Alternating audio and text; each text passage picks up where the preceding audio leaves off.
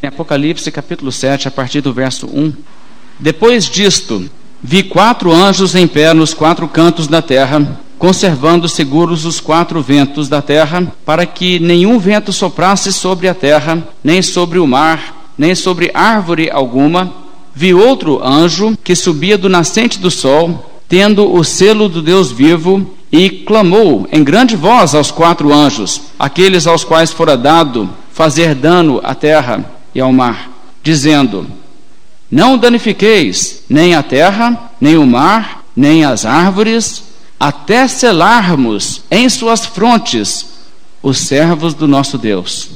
Então ouvi o número dos que foram selados, que era de 144 mil de todas as tribos dos filhos de Israel.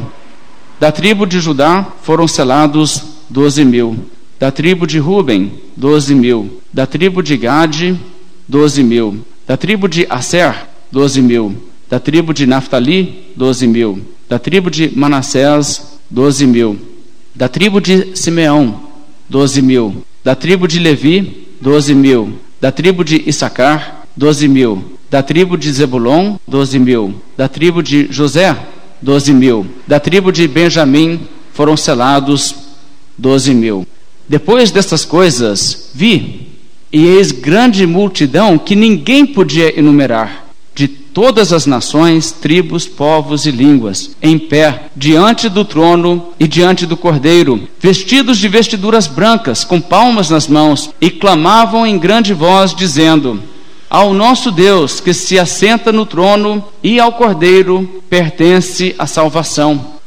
Todos os anjos estavam de pé rodeando o trono, os anciãos e os quatro seres viventes, e ante o trono se prostraram sobre os seus rostos e adoraram a Deus, dizendo: Amém. O louvor e a glória e a sabedoria e as ações de graça e a honra e o poder e a força sejam ao nosso Deus pelos séculos dos séculos. Amém. Um dos anciãos tomou a palavra dizendo: Estes que se vestem de vestiduras brancas, quem são e de onde vieram? Respondi-lhe: Meu senhor, tu o sabes. Ele então me disse: São estes os que vêm de grande tribulação. Lavaram suas vestiduras e as alvejaram no sangue do Cordeiro. Razão porque se acham diante do trono de Deus e o servem de dia e de noite no seu santuário, e aquele que se assenta no trono estenderá sobre eles o seu tabernáculo. Jamais terão fome, nunca mais terão sede. Não cairá sobre eles o sol, nem ardor algum, pois o cordeiro que se encontra no meio do trono os apacentará e os guiará para as fontes da água da vida. E Deus lhes enxugará dos olhos toda lágrima. Irmãos, esse é um texto muito bonito, muito emocionante. E nós estamos chegando aqui numa passagem da palavra de Deus, que é uma das passagens de conforto no meio do Apocalipse, porque no Apocalipse há muitas coisas que, na verdade, falam do juízo de Deus. E aqui nós encontramos também uma passagem que fala da misericórdia de Deus e da bondade de Deus, do amor de Deus e da salvação. Nós estivemos lendo na semana passada no capítulo 6, e no capítulo 6 nós notamos que o sexto selo, quando aberto, revela a João aquilo que está para vir no fim do mundo, quando o sol, a lua, as estrelas todas se desintegram, o mundo todo é abalado com um grande terremoto para remover de existência o planeta. E nós vimos também o pânico daqueles que habitam na terra diante do quadro do céu se recolher como pergaminho, os montes e as ilhas todas sendo removidas dos seus lugares, e as pessoas clamando aos montes e aos penhascos que caiam sobre eles para escondê-los da face daquele que se assenta no trono e do cordeiro. E quando nós lemos o capítulo 6, com essa imagem tão gráfica do fim do mundo, da volta do Senhor Jesus Cristo, trazendo pânico e terror sobre as pessoas, nós reconhecemos que a volta do Senhor Jesus Cristo será algo tremendamente terrível para aqueles que não estão preparados. E a pergunta é levantada no final do capítulo 6: Chegou o grande dia da ira, e quem é que pode suster-se? Isto é uma pergunta muito importante porque esse dia virá, o dia do juízo chegará, e quem é que pode suster-se? Quem é que pode se sair bem no dia do juízo? Nós temos quase que a impressão que ninguém se sairá bem, todo mundo está em pânico, não é? O quadro quase que nós temos no capítulo 6. Mas essa pergunta desesperada, quem é que pode suster-se, recebe agora a sua resposta. O capítulo 7, na verdade, essa quebra de capítulo talvez nos impede de perceber isto. Mas o texto flui e o texto continua e diz: depois disto vi. Ou seja, foi levantada essa pergunta: quem é que poderá se suster? Mas ainda vem uma resposta. E a resposta é que haverá sim aqueles que suportarão e após o juízo estarão de pé ainda diante do Cordeiro. Esta é a mensagem do capítulo 7. O dia do juízo virá e será um dia de desastre, de tristeza e tragédia para muitos, mas haverá também os salvos. Então veja bem o que nós temos que compreender aqui. A Bíblia nos fala do juízo de Deus, a Bíblia nos adverte de que o Senhor visitará o mundo com sua ira e com a maldição sobre os pecadores. Mas a Bíblia também traz boas novas. E as boas novas são que aqueles que se arrependem dos seus pecados, abandonando aquilo que Deus condena na Sua palavra, e se voltam a Cristo, refugiando-se em Cristo, encontrarão misericórdia, graça e perdão. E o que a Bíblia promete para estes? Ouça, por exemplo, a promessa da Bíblia. Esta é a aliança que farei com eles, diz o Senhor. Porei no seu coração as minhas leis e sobre as suas mentes as escreverei. Também de nenhum modo me lembrarei dos seus pecados e das suas iniquidades para sempre. Que promessa! De modo nenhum me lembrarei dos seus pecados e das suas iniquidades para sempre. Agora já pensou, irmãos, o que significaria estar no dia do juízo e Deus olhar para você e dizer na sua ficha nada consta, não há pecados, tudo está perdoado, não existe nada pelo qual você será punido. Irmãos, isto é uma promessa maravilhosa que a Bíblia traz para aqueles que buscam a salvação em Jesus Cristo somente. Nada é mais doce do que ser perdoado. Nada no mundo é mais precioso do que o perdão de Deus. E no dia do juízo, isso será perfeitamente compreendido. Nada mais importará do que ter o perdão dos pecados. Então, quando nós lemos aqui esta passagem, nós devemos entender o seguinte: aqui nós vemos no capítulo 6, no final do capítulo 6, a desintegração de toda a criação física. O céu se recolhendo como pergaminho, a terra sendo abalada, o sol, a luz, as estrelas e tudo isso acontecendo. Mas existe uma coisa muito importante, porque os anjos aqui retratados como quatro anjos, que estão nos quatro cantos da terra, ou seja, no norte, no sul, no leste e no oeste. Esses quatro anjos estão posicionados para a qualquer hora que Deus der a ordem fazer dano à terra, ou seja, destruir e devastar a terra, trazer esse juízo retratado no capítulo 6. E quando Deus disser, pode soltar, eles soltarão e o juízo virá, e todas essas coisas sobrevirão ao mundo. Mas uma ordem é dada que eles retenham os ventos do juízo final, impeçam que essas coisas venham até uma outra coisa acontecer primeiro. Ou seja, algo muito importante tem que acontecer antes do fim do mundo, antes do dia do juízo chegar. Deus tem um projeto que ele ainda não acabou. E somente quando ele terminar, então ele dirá: agora pode, solta o juízo, solta o vento. Então vamos analisar, olhando a partir do capítulo 7, o verso 1. E diz assim o texto: Depois disto, vi quatro anjos em pé nos quatro cantos da terra, conservando seguros, veja bem, retendo, não permitindo nada acontecer ainda, conservando seguros os quatro ventos da terra, para que nenhum vento soprasse sobre a terra, nem sobre o mar, nem sobre árvore alguma. Agora, se você estuda o Velho Testamento, você percebe que frequentemente o juízo divino é retratado como um vento que Deus envia, especialmente no livro de Jeremias. Deus diz: Farei soprar o meu vento e trazer juízo, coisas assim. Então veja bem: nenhum vento Nenhuma dessas catástrofes, dessas calamidades do juízo final ainda podem iniciar-se até o que? O verso 2 explica: Vi outro anjo que subia do nascente do sol, tendo o selo do Deus vivo, ou seja, ele tem uma coisa na mão para selar, na visão de João. E clamou em grande voz aos quatro anjos, aqueles aos quais fora dado fazer dano à terra e ao mar. Ou seja, aqueles anjos aos quais Deus entregou a responsabilidade de, no dia do juízo, destruir este mundo. E veja o que ele diz, verso 3: Não danifiqueis nem a terra, nem o mar, nem as árvores, até selarmos na fronte os servos do nosso Deus. Olha só que coisa impressionante. Segura o juízo e não faz nada, o juízo final não pode acontecer até que Deus cele os seus. Agora, irmãos, isso aqui é uma coisa muito profunda. Vamos notar o que acontece a seguir. Mas primeiro vamos pensar um pouco sobre o que é essa questão de selar. Nós encontramos em 2 Coríntios capítulo 1, vamos olhar algumas passagens, 2 Coríntios capítulo 1, no verso 22, essa linguagem de selar, e vamos olhar outras passagens, e o que você percebe é que na Bíblia o conceito de selar é um conceito de salvação. O selo é com o Espírito Santo, é selado com o Espírito Santo, ser salvo, ser redimido. Em 2 Coríntios capítulo 1, verso 22 diz assim: "Que também nos selou e nos deu o penhor do Espírito Santo em nosso coração." Veja o que significa ser selado. Significa receber o Espírito Santo, ser salvo. E ele diz: nos selou, escrevendo a cristãos que já são salvos. Esses então já foram selados. Quando é que eles foram selados?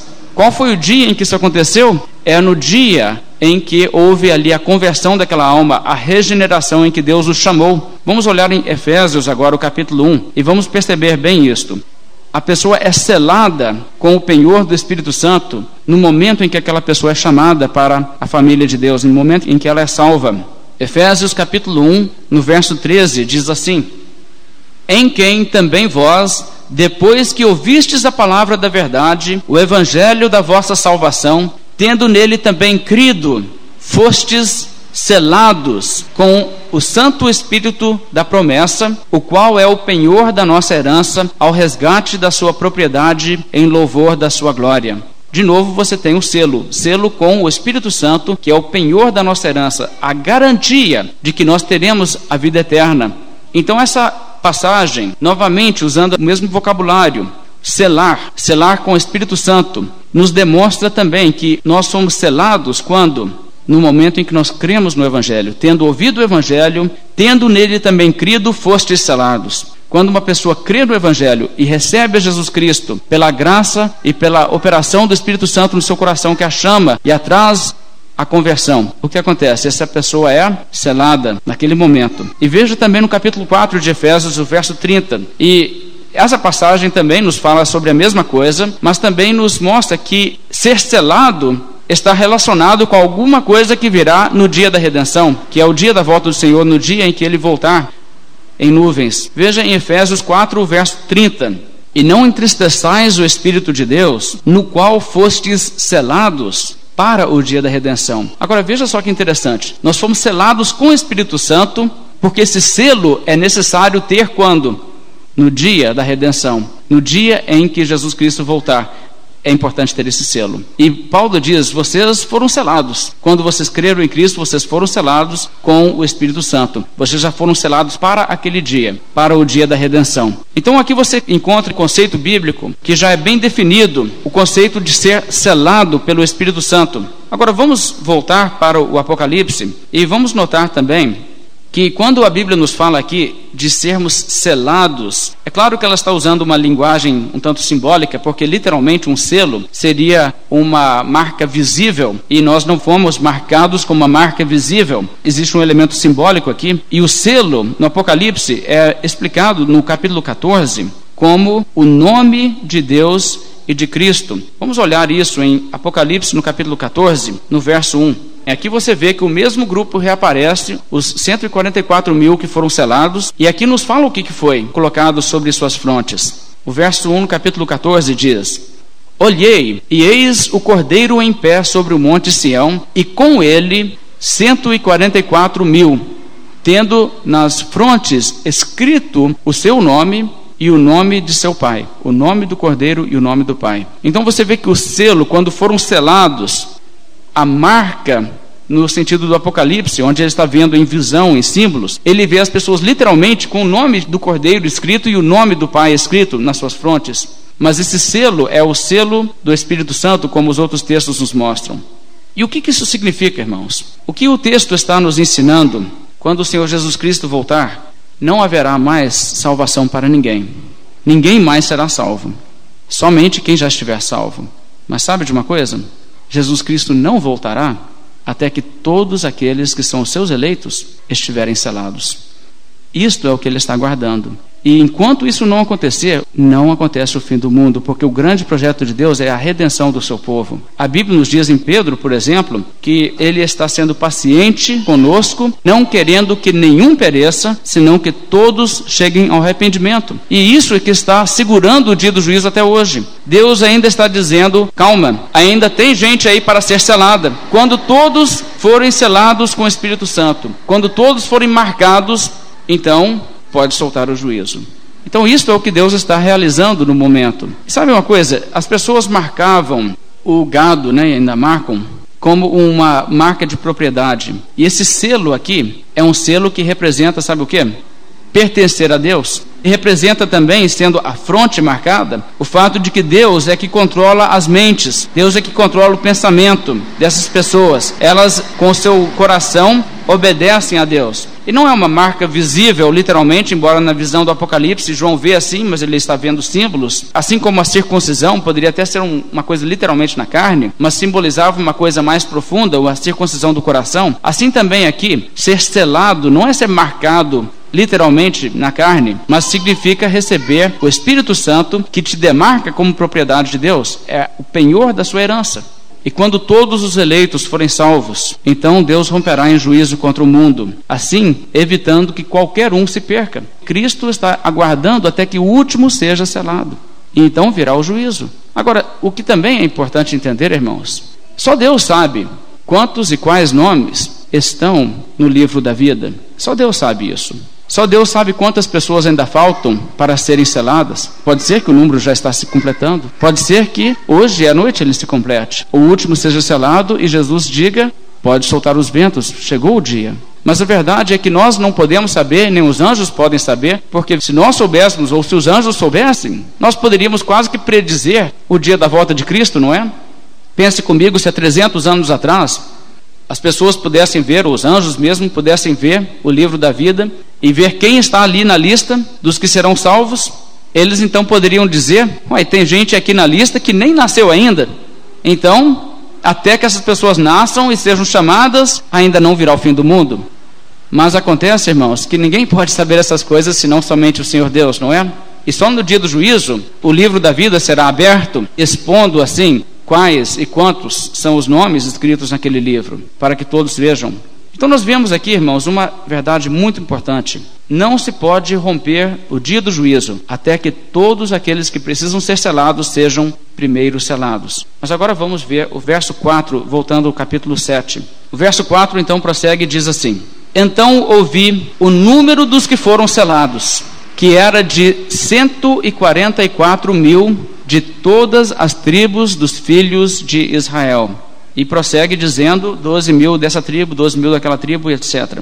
Agora, aqui muitas pessoas têm entrado em uma confusão. Pessoas têm, por exemplo, declarado que este número, 144 mil, seria um número literal de pessoas que são judeus, no sentido étnico, pessoas da linhagem física de Abraão, que é um equívoco absoluto, porque o que nós vemos aqui, eu vou demonstrar isso, é um símbolo da totalidade do povo de Deus. É um símbolo, não é uma coisa literal. Não haverá um grupo de 144 mil pessoas. O número é simbólico para representar a totalidade. E também, ser dos filhos de Israel, não significa que são judeus. É o próprio livro de Apocalipse que nos fala duas vezes que aqueles que são da descendência de Abraão e etnicamente judeus mas não são cristãos, são aqueles que a si mesmos se chamam judeus, mas não são, antes mentem. Judeu, biblicamente falando, é quem é cristão. Então não faz diferença a linhagem física das pessoas. Agora, lendo mesmo esta lista, você percebe que o Apocalipse, de forma alguma, quer nos ensinar que este grupo é um grupo de judeus, mas é na verdade o povo de Deus, que não faz diferença qual é a sua identidade étnica, a sua raça, a sua linhagem. E se nós lermos, por exemplo, essa lista, uma coisa que você vai perceber é que no verso 4 ele diz que é 144 mil de todas as tribos dos filhos de Israel. Veja bem, de todas as tribos dos filhos de Israel. Mas a lista que segue nos versos 5 a 8 não nos fala 12 mil de todas as tribos de Israel. A lista omite a tribo de Dan.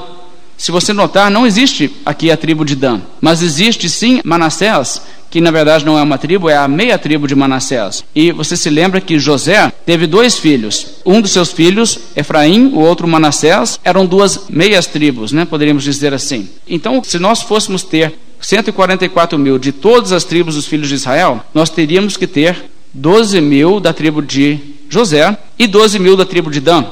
Mas não é isso que nós temos aqui. Nós temos, na verdade, 12 mil da tribo de José e mais 12 mil da tribo de Manassés, que é um dos filhos de José, e não tem ninguém da tribo de Dan. Então poderíamos presumir que os 12 mil da tribo de José poderiam ser 12 mil de Efraim, que era também uma meia tribo, mas de qualquer maneira que você acaba analisando isso, sabe o que acontece? Esta lista, se tomarmos literalmente, nos ensinará que haverá 24 mil selados da tribo de José e nenhum selado da tribo de Dan. Agora, isso não faz a menor diferença se nós entendemos que isso tudo é simbólico. E se é simbólico, 12 mil de cada tribo é apenas uma maneira de dizer a totalidade de todo o povo de Deus. Então não faz diferença se nós falamos todas as tribos ou não, é 12 mil de cada um, 144 mil total, é um símbolo da totalidade do povo de Deus. As pessoas que querem levar o texto para ser literalmente um número específico de pessoas provenientes dessas tribos se enrolam de todas as formas, até porque as 12 tribos não mais existem. Quando o império da Assíria arrasou o reino do norte de Israel no oitavo século antes de Cristo, aquelas tribos que estavam no norte, dez tribos, foram devastadas e nunca mais ressurgiram. Quando o reino sul, o reino de Judá, foi para o cativeiro da Babilônia, eles voltaram. Mas você pode pesquisar e perceber que depois do exílio da Babilônia, a nação de Israel era constituída de pessoas de três tribos apenas: era da tribo de Judá, a tribo de Benjamim, que foi leal a Judá quando se dividiu nos dois reinos, e levitas, que havia também espalhado entre tanto a nação do norte e a nação do sul. Por exemplo, no Novo Testamento, você tem pessoas que são da tribo de Benjamim, Paulo, por exemplo. Você tem pessoas da tribo de Levi, como por exemplo Barnabé. E você também tem pessoas da tribo de Judá, como Jesus, Maria, né, e a sua família. Você não encontra ninguém da tribo de Sacar, Zebulon, Naftali, Efraim. Por que não? Porque essas tribos não existem mais. Elas se perderam totalmente. E até mesmo entre aqueles que são judeus hoje, eles não têm como provar a sua linhagem. Eles podem ser descendentes ou de Levi ou de Judá, não se sabe. Talvez eles tenham uma tradição na sua família e eles digam: Nós somos de tal tribo, mas prova mesmo eles não têm. E a verdade é que Deus poderia sim, com certeza, saber quem são pessoas aqui no mundo que são descendentes de Judá, quem são os descendentes de Levi, mas isso realmente não vem ao caso, porque não é isso que nós estamos vendo aqui. Essas tribos não existem mais e não existiam na época de João, já não existiam há séculos. E quando João fala dessa maneira, ele está falando sobre uma realidade que não existia mais. Mas ele está usando esse modo de falar as doze tribos de Israel, não como uma coisa que existia, mas como um conceito ideal para retratar a totalidade do povo de Deus. O povo de Deus é o Israel de Deus. O Israel de Deus, então, as doze tribos de Israel. E isto é o que está sendo mostrado aqui nesse texto. Agora, deixe-me prosseguir e demonstrar que, na verdade, essas pessoas aqui mencionadas são um símbolo de todos do povo de Deus. Eu estou nesse meio, você está nesse meio desses 144 mil judeus. E se você não está, você está em apuros? Em primeiro lugar, porque aqui está uma resposta para uma pergunta muito importante, que é a seguinte: No dia do juízo, quem é que poderá suster-se? Somente esses 144 mil. Olha, se você não está nesses 144 mil, no dia do juízo, você será varrido para o lago do fogo. Só estes poderão suster-se. E vamos comparar isso com o capítulo 14 de Apocalipse. Nós vemos o mesmo grupo, e veja como eles são retratados aqui nesta passagem, capítulo 14, no verso 1. Olhei e eis o cordeiro em pé sobre o monte Sião, e com ele 144 mil, tendo na fronte escrito o seu nome e o nome de seu pai. É o mesmo grupo, ninguém disputa isso. Agora veja a descrição. Ouvi uma voz do céu, como voz de muitas águas, como voz de grande trovão. Também a voz que ouvi era como de arpistas quando tangem a harpa entoavam um novo cântico diante do trono e diante dos quatro seres viventes e dos anciãos. E ninguém pôde aprender o cântico senão os 144 mil que foram comprados da terra. Agora veja bem: os 144 mil que foram comprados da terra. O que, que significa isto? Sabe quantos Deus comprou aqui na terra? Ele comprou da terra 144 mil com seu sangue. Quando Jesus derramou seu sangue, ele com seu sangue comprou 144 mil. É isso que está dizendo o texto. Agora continua vendo no verso 4.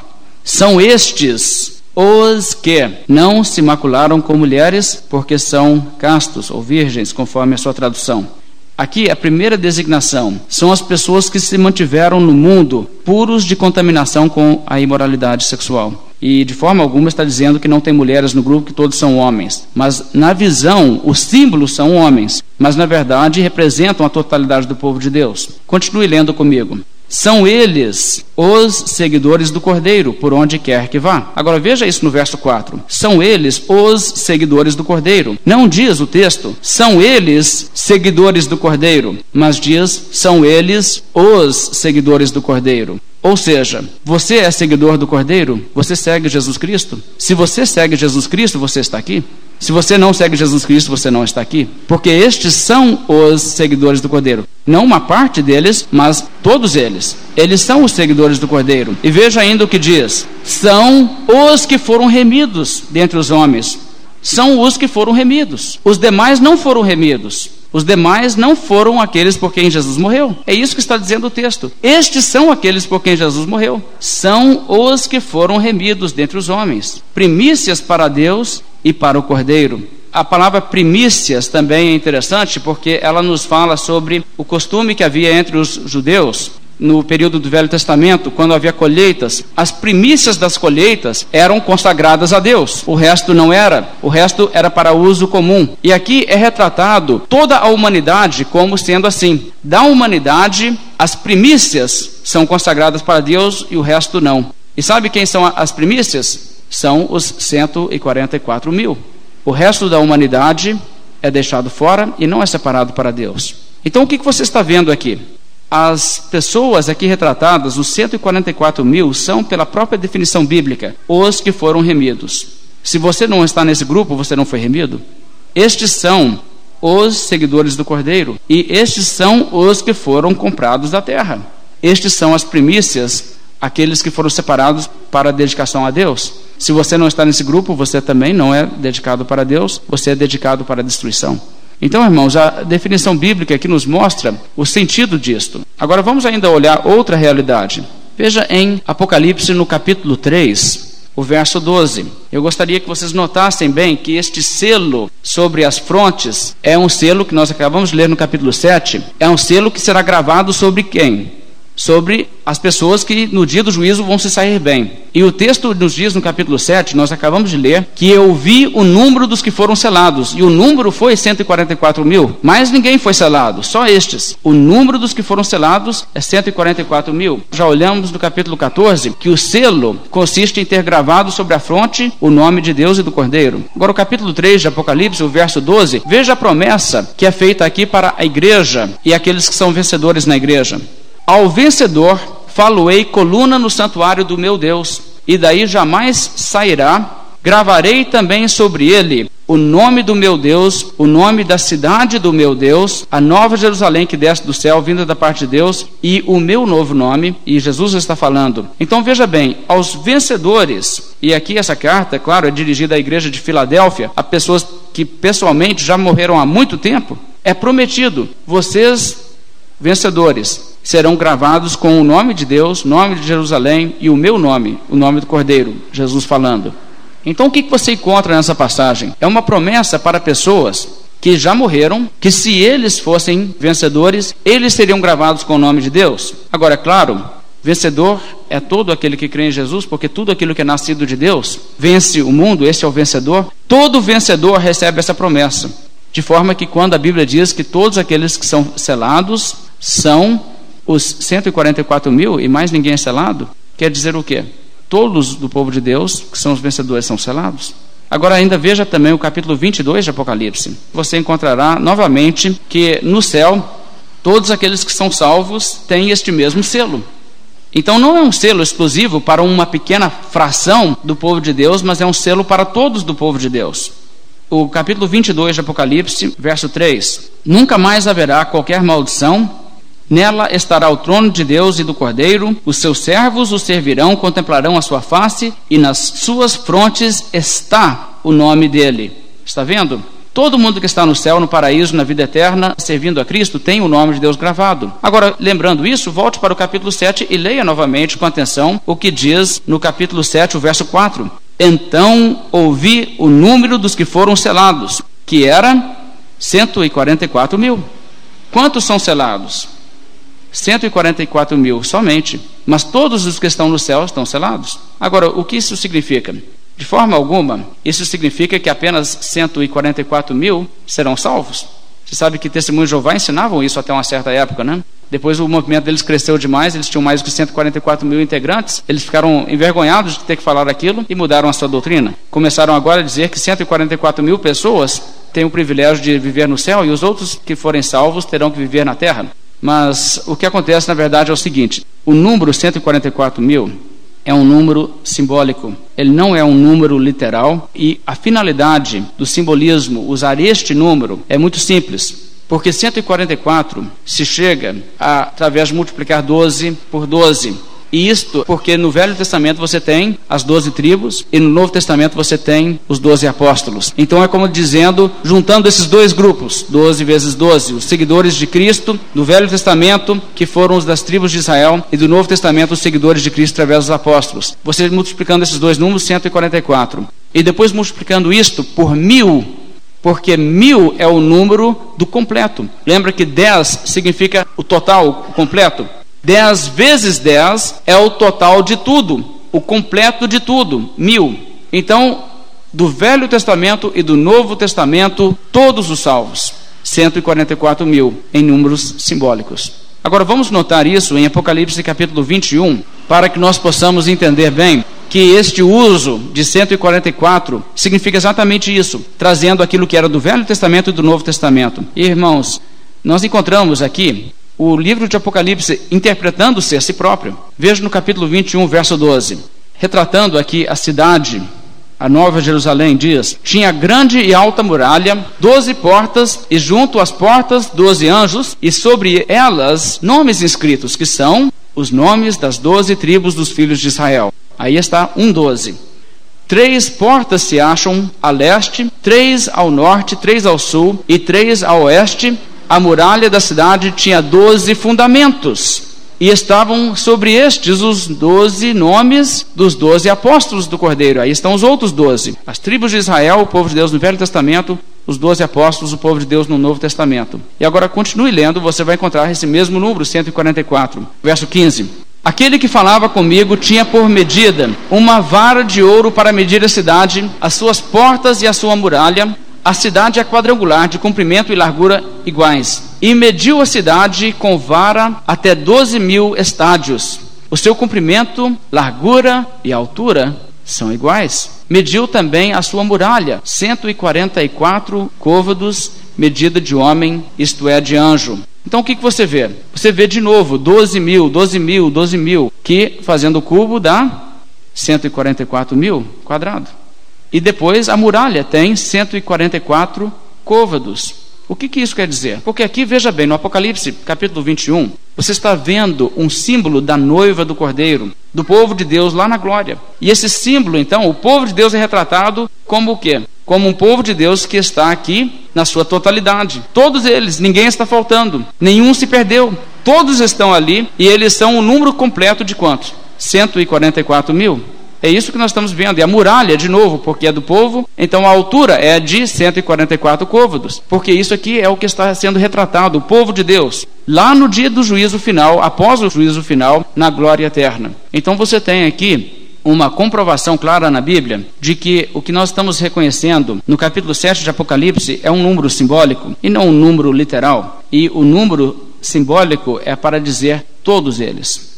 Claro, Deus não vai dizer quantos são. Isto é um número simbólico, mas o símbolo é interpretado. Você quer saber quantos são? Literalmente, eu não vou te falar um número, mas eu vou te dar uma ideia. Vamos voltar para o capítulo 7. E no capítulo 7 de Apocalipse, no verso 9, agora nós encontramos uma coisa interessante. Depois destas coisas, vi. Opa, aqui você tem uma coisa interessante. Você ouviu o número, mas você ainda não viu a turma. Não é isso, irmãos? Leia acima e você vai ver. João disse: Eu ouvi o número dos que foram selados, mas eu não vi nada ainda. Agora é que ele vai ver. A coisa interessante, irmãos, é que o livro de Apocalipse faz muito isso. Ele diz: Eu ouvi, não chores. Eis que o leão da tribo de Judá venceu. E ele ouve o anúncio. O anúncio é que o leão chegou. Aí ele olha e o que, que ele vê? Um cordeiro. Ele não vê o leão, ele vê uma outra coisa. No capítulo 21, a Bíblia diz: Então ouvi, eis a noiva do cordeiro. E então olhei e o que, que eu vi? Eu vi uma cidade, a Nova Jerusalém. Quer dizer, a Bíblia aqui no Apocalipse faz isso frequentemente. Vamos olhar isso primeiro no capítulo 5 novamente, apenas para nos familiarizar com essa maneira de se expressar. Veja no verso 5, no capítulo 5.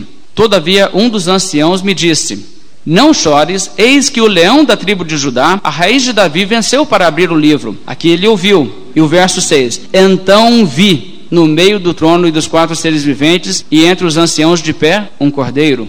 Está vendo? ele ouve um anúncio e depois ele vê o que, que realmente é. O leão da tribo de Judá é o Cordeiro Jesus Cristo. Agora no capítulo 7, o verso 4. Então ouvi o número dos que foram selados, são 144 mil. Agora o verso 9. Depois dessas coisas, vi. E o que, que ele vê? Quem são esses 144 mil? Veja a explicação, irmãos. E eis grande multidão, que ninguém podia enumerar, de todas as nações, tribos, povos e línguas, em pé diante do trono e diante do cordeiro, vestidos de vestiduras brancas com palmas nas mãos. Sabe quem são os 144 mil? Não preocupa de serem poucos. São tantos que ninguém dá conta de numerar, irmãos. É uma multidão que ninguém dá conta de numerar. Estes são simbolizados, sim, com o número de 144 mil, porque o número expressa a totalidade do povo de Deus de todos os períodos. Mas ninguém dá conta de numerar. E olha, irmãos, Dá para se enumerar muita gente no Apocalipse. Tem horas no Apocalipse que ele diz: Eu vi então um exército, e era um exército de. Ele fala números imensos, né? Veja, por exemplo, no capítulo 9, verso 16. O número dos exércitos da cavalaria era de 20 mil vezes 10 milhares. Isso é muita gente. Multiplica 20 mil por 10 milhares. O número desses ainda se dá para enumerar. Mas o número dos salvos não se dá para enumerar. É muito, muito, muito mais gente do que isso. Então, irmãos, nós estamos vendo aqui uma palavra muito maravilhosa da promessa redentora de Deus. Ele vai salvar muita gente e tem salvo, não é? Na verdade, se nós reuníssemos os que já foram salvos até hoje em uma assembleia de todas as nações, os que já estão no céu e os que ainda estão na terra, toda a família de Deus, você acha que você dava conta de contar? Não dava conta de contar. É muita gente. E quem sabe quantos ainda Deus irá acrescentar na sua misericórdia e na sua graça. Então, irmãos, isso também é o mesmo tipo de coisa que nós encontramos, como já referi, no capítulo 21 de Apocalipse. Você pode examinar se você quiser. Veja o capítulo 21, aliás, o verso 9. Então veio um dos sete anjos que tem as sete taças cheias dos últimos sete flagelos e falou comigo dizendo: Vem mostrar-te-ei a noiva, a esposa do cordeiro. Olha, eu vou te mostrar, sabe quem? É a noiva. Você imagina que você vai ver uma mulher, né? Mas veja o verso 10. E transportou meu espírito até uma grande e elevada montanha e me mostrou o que? A cidade santa. Não é uma mulher, ele vê uma cidade. É um símbolo. Você vê como ele muda de um símbolo para o outro? É a mesma coisa que nós temos aqui no capítulo 7. O povo, os 144 mil, são interpretados como uma multidão que ninguém pode enumerar, que procede de todas as línguas. Irmãos, aqui estamos nós. Não temos nada a ver com aquele povo lá, né? Mas também contados pela graça de Deus, entre os 144 mil das doze tribos de Israel, o Israel de Deus, o Israel de Deus, que são todos aqueles lavados no sangue do Senhor Jesus Cristo e perdoados os seus pecados. Agora, irmãos, vamos ainda voltar para o capítulo 7 e vamos concluir nossa leitura desse capítulo, nossa explicação. No capítulo 7, nós ainda temos que notar os versos 10 até 17 então vamos ler e vamos notar a condição em que estes estão. Nós já vimos no verso 9 que eles estão vestidos de vestiduras brancas, ou seja, estão vestidos na justiça de Cristo, não em sua própria justiça, em perfeição absoluta agora no dia do juízo diante de Cristo. Estão de pé diante do Cordeiro, ou seja, não estão acuados no canto. Como diz a Bíblia, para que não nos afastemos envergonhados dele na sua vinda. Aqueles que estão salvos, selados, quando Jesus voltar, não estarão fugindo para os penhascos e os montes dizendo caia sobre nós, mas estarão com toda segurança em pé diante do Cordeiro. E a Bíblia diz ainda com palmas nas mãos, quer dizer, uma coisa da cultura lá da época, simbólica de celebração. Eles nesse dia não estão chorando, lamentando e fugindo, mas estão celebrando. Mas vamos ver mais detalhes sobre a sua condição, lendo o verso 10. Clamavam em grande voz, dizendo: Ao nosso Deus que se assenta no trono e ao Cordeiro pertence a salvação. Irmão, sabe o que, eles estão dizendo naquele dia? Eles não estão dizendo, olha o que eu fiz. Eles não estão dizendo, a mim pertence a salvação, eu realizei salvação. Não, irmãos, eles estão dizendo, sabe de quem é a salvação? Ao nosso Deus que se assenta no trono. Deus é que salva, só Ele. Ele somente realizou a salvação. E se nós escapamos da ira, se nós estamos aqui felizes, podendo louvar a Deus, toda a glória dessa realidade da nossa salvação seja dada a Deus e nada dela a nós. Eles não estão lá dizendo, a nós pertence a salvação. Não, estão dizendo ao nosso Deus e ao Cordeiro é que pertence a salvação. Portanto, se eles são salvos, é porque Deus graciosamente lhes deu a salvação. Vejam do verso 11: Todos os anjos estavam em pé, rodeando o trono, os anciãos, os quatro seres viventes, os anciãos, um símbolo também que João já tem do povo de Deus no Apocalipse. E estes agora, diante desta visão que João recebe, se prostraram sobre o seu rosto e adoraram a Deus, dizendo: Amém. Quer dizer, isso mesmo, né? E agora veja bem, e conte comigo: o louvor, um, e a glória, dois, e a sabedoria, três, e as ações de graça, quatro, e a honra, cinco, e o poder, seis, e a força, sete coisas sejam ao nosso Deus pelos séculos dos séculos. Amém. O que, que significa quando nós vemos sete coisas? É aquilo que tem a ver com a totalidade que é para Deus. O louvor que Deus, só Deus é digno de receber. Isto então lhe será dado pelos séculos dos séculos. Por quê? Porque ele redimiu essas pessoas. E chegando o dia do juízo, elas não são destruídas, elas são redimidas. E louvam a Deus por isto. Agora veja o verso 13. Um dos anciãos tomou a palavra dizendo: estes que se vestem de vestiduras brancas, quem são e de onde vieram? Uma boa pergunta, não é? Ele pergunta: João, você está entendendo isso aí? Você sabe o que você está vendo? E João talvez já entendia, mas não se atreveu a responder. Modestamente, no verso 14, respondi-lhe: Meu senhor, tu sabes. Ou seja, eu vou deixar isso você explicar, não vou me arriscar. Ele então me disse: João prossegue: São estes os que vêm de grande tribulação. Lavaram suas vestiduras e as alvejaram no sangue do Cordeiro. Ele define quem são. São os que vêm de grande tribulação. Agora, Atos 14 já nos diz que é necessário por muita tribulação entrar no reino de Deus. E isso Paulo disse às pessoas porque as pessoas estavam passando dificuldades por seguir a Cristo. E a Bíblia diz que todos aqueles que viverão piedosamente em Cristo Jesus nesse presente mundo sofrerão perseguição, sofrerão dificuldades. Então, irmãos, sabe o que são esses? São aqueles que triunfaram sobre o mundo, renunciaram este mundo, venceram o mundo, o pecado, a carne e o diabo. Não com facilidade, porque não é fácil seguir a Cristo, mas com perseverança pela graça de Deus. Chegaram até aqui, por meio de grande tribulação que foi, mas chegaram. E eles agora estão vestidos de vestiduras limpas. Limpas não por suas obras, limpas pelo sangue do Cordeiro. Eles não estão em suas próprias justiças, mas o sangue de Jesus os purifica de todo o pecado. O verso 15 ainda diz: Razão por quê? Ou seja, porque foram lavados no sangue de Jesus. Razão porque se acham diante do trono de Deus e o servem de dia e de noite no seu santuário. E aquele que se assenta no trono estenderá sobre eles o seu tabernáculo. Adorar a Deus no seu santuário significa na sua presença imediata.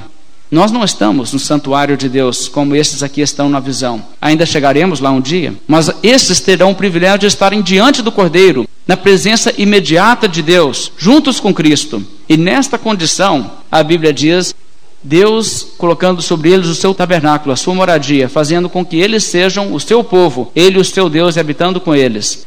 Nesta condição, é possível ser infeliz? É possível carecer de alguma necessidade? É possível sofrer? Absolutamente não. A presença plena de Cristo, irmãos, é a presença de todo gozo, toda alegria, toda felicidade. E por isso o verso 16 ainda diz: Jamais terão fome. Cumpre-se aquilo que Jesus disse: aquele que crer em mim jamais terá fome. Nunca mais terão sede. Jesus disse: Quem beber da água que eu lhe der, jamais terá sede. não cairá sobre eles o sol nem ardor algum. Quer dizer, não vai haver um mínimo de aflição. Sabe quando você fica no sol um pouquinho, você chega em casa e aquela parte está ardendo um pouquinho? Nem isso, nem isso. É uma coisa boba, né? Se fosse o pior mal que você enfrentasse na vida, uma queimadura de sol aqui e ali de vez em quando, você ficaria muito infeliz da sua vida e reclamaria: que vida dura, que vida sofrida. Olha, mas nem o sol não vai mais ofender, nem uma coisa destas. Veja o verso 17: Pois o cordeiro que se encontra no meio do trono os apacentará e os guiará para as fontes da água da vida. Ou seja, ele vai proteger de tudo, ele vai apacentar, ele vai alimentar, vai cuidar, vai guiar até as águas da vida, ou seja, a vida eterna. Nunca mais morrerão. E Deus lhes enxugará dos olhos toda lágrima, nenhuma tristeza, nenhuma decepção, nenhum motivo pelo qual derramar uma lágrima, nunca mais. Esta é a condição na qual estes entram. Veja que contraste, irmãos, que contraste. Uns no dia do juízo, clamando: escondei-nos da face daquele que está no trono, da ira do cordeiro. Os outros entrando nessa condição de bem-aventurança eterna. Em qual grupo você está?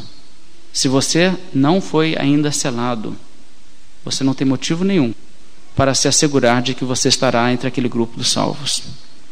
Suas vestes já foram lavadas pelo sangue do Cordeiro, seus pecados já foram perdoados.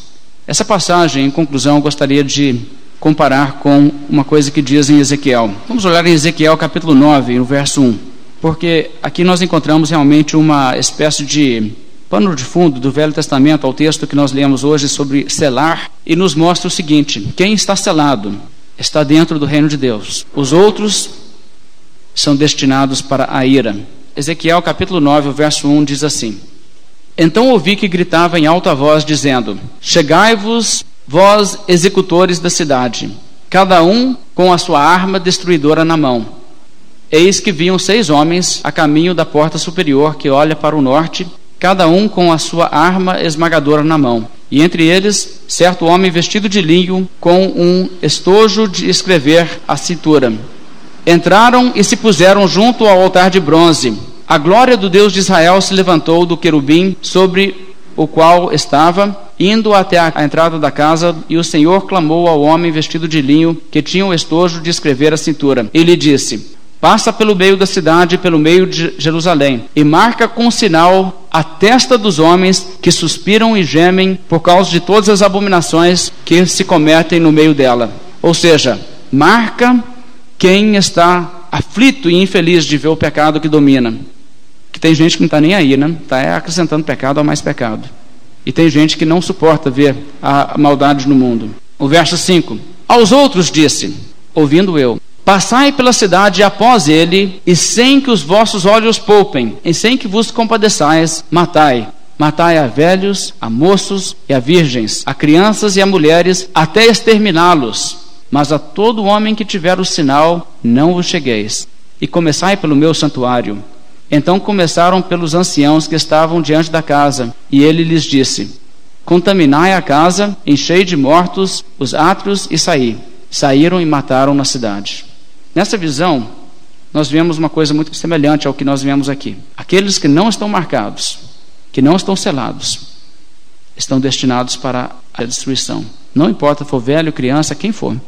Mas quem for selado, quem for marcado, este é salvo. E você? Já está selado? Vamos nos colocar de pé, fazer uma oração, encerrando nossa mensagem dessa noite.